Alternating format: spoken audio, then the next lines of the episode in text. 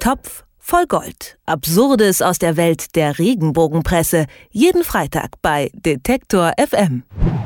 Heute wird es ungewöhnlich, naja, fast politisch im Topf voll Gold. Hier drei Hinweise. Wir sprechen über den sechsten Kanzler der Bundesrepublik Deutschland. Seine Amtszeit war ungewöhnlich lang, nämlich 16 Jahre, also so lang wie auch Angela Merkels Amtszeit werden könnte. Doch in den vergangenen Jahren hatte er mit vielen gesundheitlichen Problemen zu kämpfen. Nun soll auch noch ein tief empfundener Schmerz in ihm sein, zumindest wenn es nach dem Klatschblatt Freizeit Express geht. Ich spreche von Helmut Kohl. Und über das, was ihn traurig macht, darüber spreche ich jetzt mit Moritz Czermak vom Topf voll Gold. Hallo Moritz. Hallo. Wie viel Leid muss der Altkanzler noch ertragen? Das Pech scheint kein Ende zu nehmen. Heißt es im Teaser, geht es ihm gesundheitlich schlechter? Nein, das klären wir jetzt vielleicht gleich schon mal zu Beginn. Und ähm, nicht nur dieser Teaser im Heftinnern, sondern auch die Überschrift auf der Titelseite, also die große Titelgeschichte des Freizeitexpress, deutet eigentlich auch darauf hin, dass es Helmut Kohl wahrlich nicht gut geht. Also da steht Helmut Kohl trauriger Abschied, ein dickes Ausrufezeichen dahinter.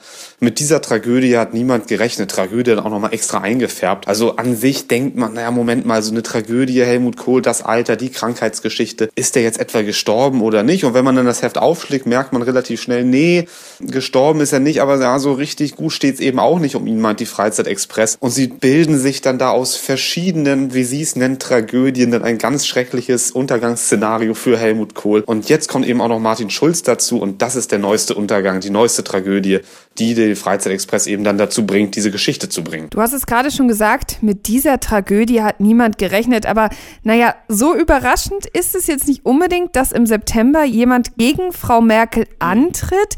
Ich meine, das ist halt Demokratie und so. Genau, völlig richtig. Also das ist die Herleitung des Freizeitexpress. Die sagen, naja, also erste Tragödie Nummer eins ist, der Helmut Kohl lebt da ziemlich einsam und eingesperrt, wie sie schreiben, in seinem Bungalow in Oggersheim. Zweite Tragödie ist das schon angesprochene Krankheitsgeschichte von ihm. Da war er vor einer Weile im Krankenhaus und schwebte mehrmals in Lebensgefahr, wie das Heft hier schreibt. Na, und jetzt kommt eben dann die Wahl im September und da hat die SPD auf einmal mit Martin Schulz einen Kanzlerkandidaten, der Angela Merkel die Stirn bieten kann. Man sieht es ja auch in den Umfragen aktuell. Naja, und da schreibt die Freizeitexpress, ich zitiere mal, ein harter Kampf liegt vor Merkel und so stellt sich die Frage, was wohl Helmut Kohl ihr raten würde, ob er es für eine gute Entscheidung hält, nochmal zur Wahl anzutreten. Eines ist klar, sollte Merkel gegen Schulz verlieren, wäre das ein trauriger Abschied. und das ist dann eben der traurige Abschied, den die Freizeitexpress auch auf die Titelseite gepackt hat. Aber ist doch eigentlich ganz zeitlos. Da könnte man im September doch genau dieselbe Geschichte einfach nochmal bringen vor der Wahl, oder? Ja, genau dann. Und wenn Helmut Kohl bei der nächsten Wahl noch lebt, dann könnte man sie auch nochmal bringen. Und wenn irgendwo mal eine Landtagswahl ansteht, wo die CDU, seine CDU vielleicht auch unter die Räder kommen könnte, dann auch. Deswegen ist halt eben auch der letzte Satz des Artikels, glaube ich, so allgemein. Also er lautet keine Frage, dass dem Ziehvater der Kanzlerin das Herz blutet, sollte Angela Merkel im Herbst scheitern. Ja, ist natürlich so, so allgemein wie richtig, diese Aussage. Was halt immer wieder auffällt und ich finde hier ganz besonders schön dargestellt ist, wir haben eine sehr, sehr catchy Überschrift. Wir haben eine lange Geschichte